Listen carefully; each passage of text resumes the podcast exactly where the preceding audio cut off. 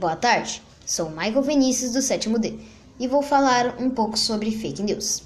O tema escolhido foi coronavírus. A expressão fake news ganhou as páginas dos jornais e a internet nos últimos anos.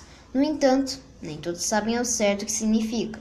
O termo vem do inglês fake, falso, e news, notícias. De acordo com os estudos, as informações falsas ganham espaço na internet de forma mais rápida mais profunda e com mais abrangência que as verdadeiras, pelo fato de ser postada por pessoas influentes nas redes sociais. Alguns exemplos são esses: o vírus exposto a uma temperatura superior a 26 graus morre. É fake news. A verdade é, não existe um limite de temperatura a qual o vírus não resiste, de acordo com pesquisadores. O vírus se propaga no ar. É fake news. O vírus não se propaga no ar, a não ser por meio de contato próximo com o doente.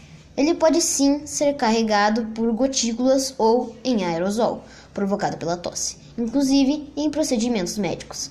Daí a razão de tantos profissionais de saúde terem sido contaminados.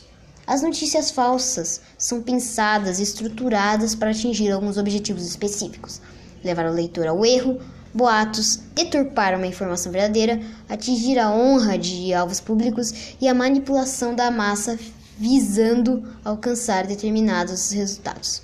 O saldo deixado pela fake news é a desinformação da sociedade que acaba inserida num dilema sobre o que é falso ou verdadeiro, ajudando a minar nossa cidadania e o direito de acesso à informação, e por muitas vezes colocando o cidadão contra a Constituição Federal.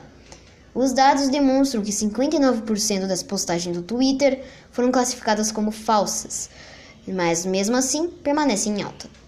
No YouTube, 27% permanecem ativos e no Facebook, 24% do conteúdo com classificação falsa continua na timeline sem rótulos de aviso.